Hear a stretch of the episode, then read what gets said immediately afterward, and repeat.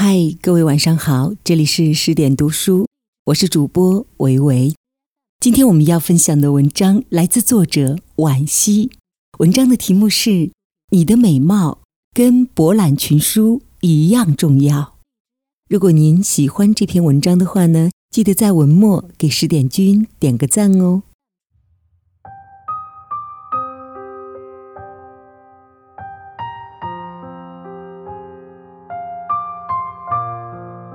我是在典型的中国式家庭长大，从小就被教育心灵美才是最重要的。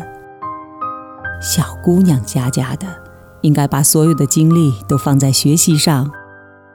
是啊，打扮的花枝招展的，都是那些贪玩不爱学习的坏学生。因为被不停的灌输这样的理念，我把自己的容貌残忍的忽视了二十多年。上大学之前，我丝毫没有护肤的概念，一袋两块钱的儿童霜就是对自己那张脸的所有交代。进了大学之后，才猛然发现自己几乎是全班最黑的女生。可悲的是，就算已经过了二十岁，我依然牢记着父母教给我的那套理论，对免费学习的形体塑造和美容化妆嗤之以鼻。完全没有意识到，美丽的容貌和丰富的内心一样重要。所以呢，即使我是一个学霸，是一个同学们口口相传的才女，也掩盖不了大学里暗淡无光的事实。云贵高原上的紫外线导致了多年的黑色素沉淀，加上随意的发型和穿着，那四年里，我活成了校园里。最朴实无华、最不起眼的模样。所以在人生的伊甸园里，我没有等到爱情，也不曾破茧成蝶。直到工作之后，在单位的姐姐们的提醒下，我才跟她们第一次去了化妆品专柜。对比之下，我才注意到自己毛孔粗大、皮肤黝黑、头发枯黄。与那个香气氤氲的长河格格不入，那大概是我有生之年最感到自卑的一天，真的特别想找一个地缝钻进去，藏住自己所有的不安和沮丧。这个时候，我才感觉到，一味追寻内在的丰盈而忽略了外在的美丽，也是一种无知和浅薄。从上个世纪八九十年代成长起来的小女孩，大多有过和我类似的成长轨迹。我们的父母刚刚从饥饿和贫穷里挣脱出来，需求还停留在原始的物质阶段，对儿女的要求也多是找个好工作，过上好日子，而对外貌这回事儿，多少有些敷衍和不屑。当然，也有一些人从小美到大，成为鹤立鸡群一般的存在。但很多人都是在青春期里幡然醒悟，毅然决然地走上变美之路。比如说，我的好朋友小鹿，高中的时候就开始费尽心思地变白变瘦。当时的她和我一样，黑里透红的皮肤打着独特的高原印记。有一天，他拉着我，神秘兮兮地说：“嗨，你听说没有啊？人的变白极限是大腿内侧的肤色。哎，昨天我洗澡的时候留意了一下，原来我可以那么白啊！啊，从今天起，我再也不穿短裙短裤了。我要去吃番茄和猕猴桃，补充维生素。还有，我要每天跑步减肥。”他喋喋不休。我却丝毫不感兴趣，那多麻烦呀！现在的主要任务是好好学习，其他的我都不在乎。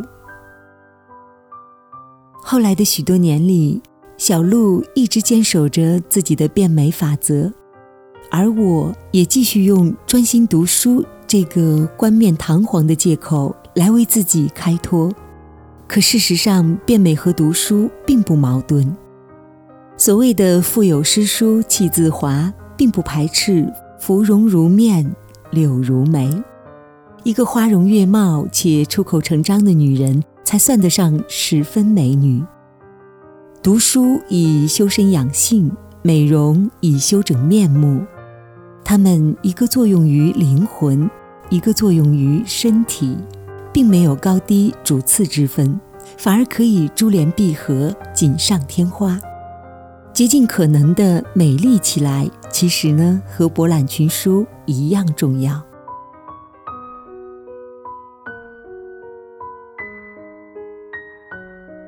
以貌取人是最近流行起来的一个观点。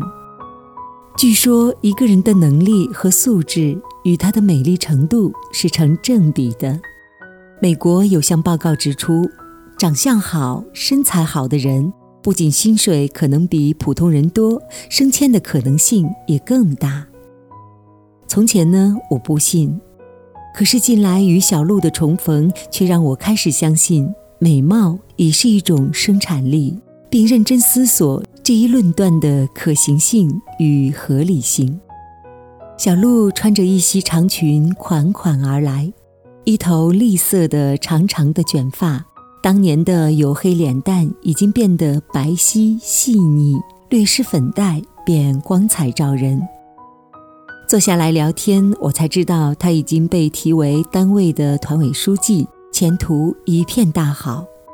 高中毕业至今，他在长达十年的光阴里坚持着晨跑，毅然决然地和垃圾食品说再见。上班呢，总是化了精致的淡妆。因为突出的形象气质，小鹿代表公司参加了好几次的演讲比赛，拿下大奖之后，领导对他刮目相看，机会自然也就来了。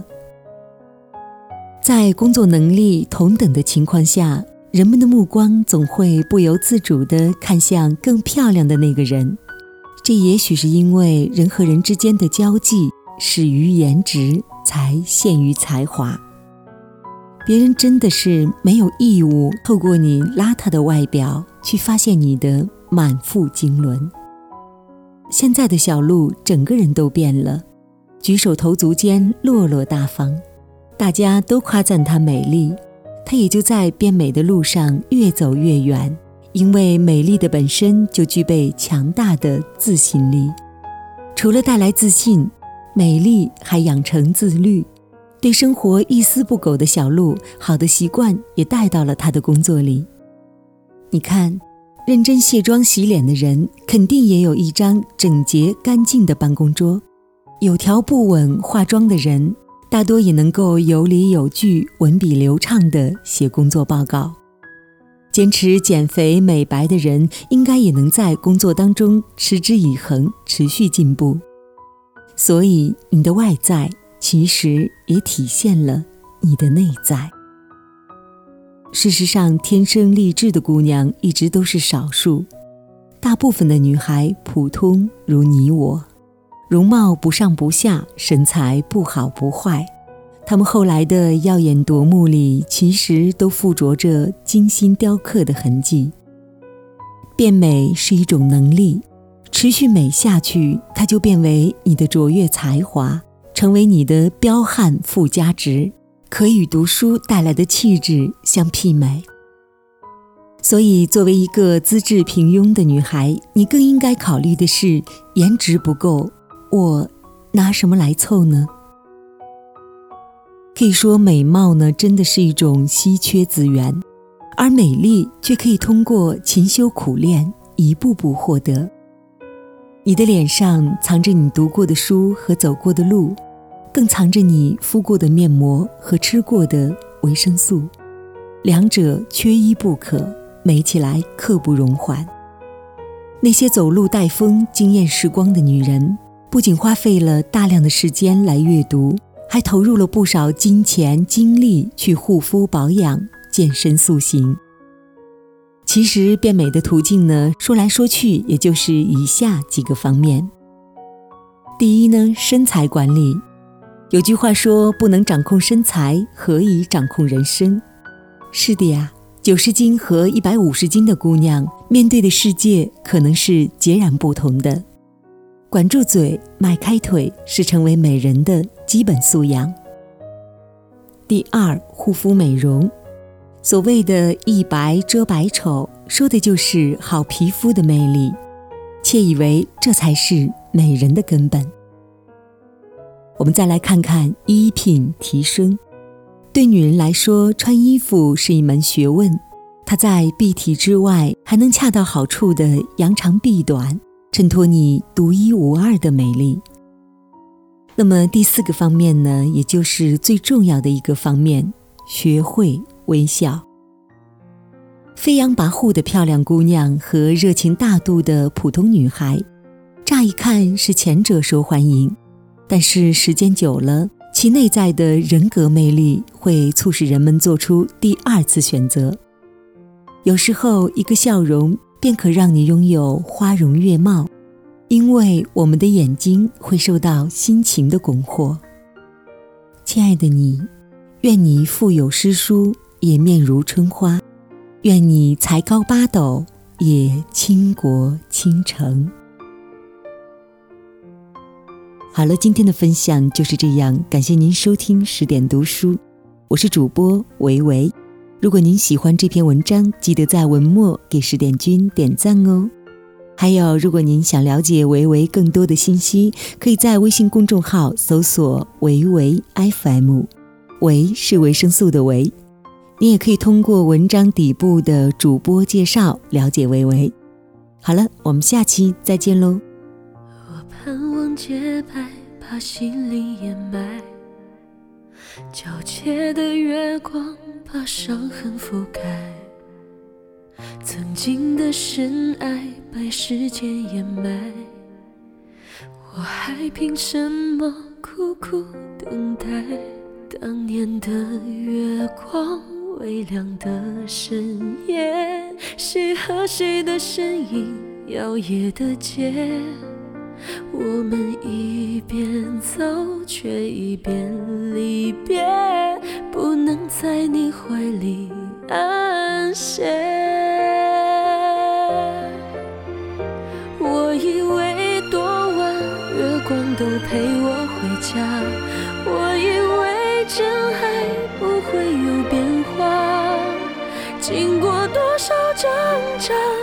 少时间冲刷，才能洗去你留给我的伤？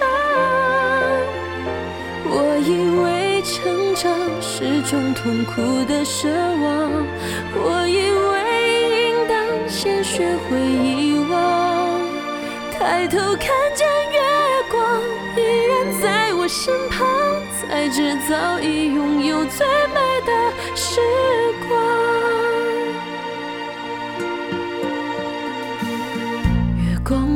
光被风剪碎，漫天落泪，这悲伤又有谁能够体会？是谁无故无意伤害了谁？谁爱上了谁，又离开了谁？当年的月光，微亮的深夜，谁和谁的身影摇曳的街？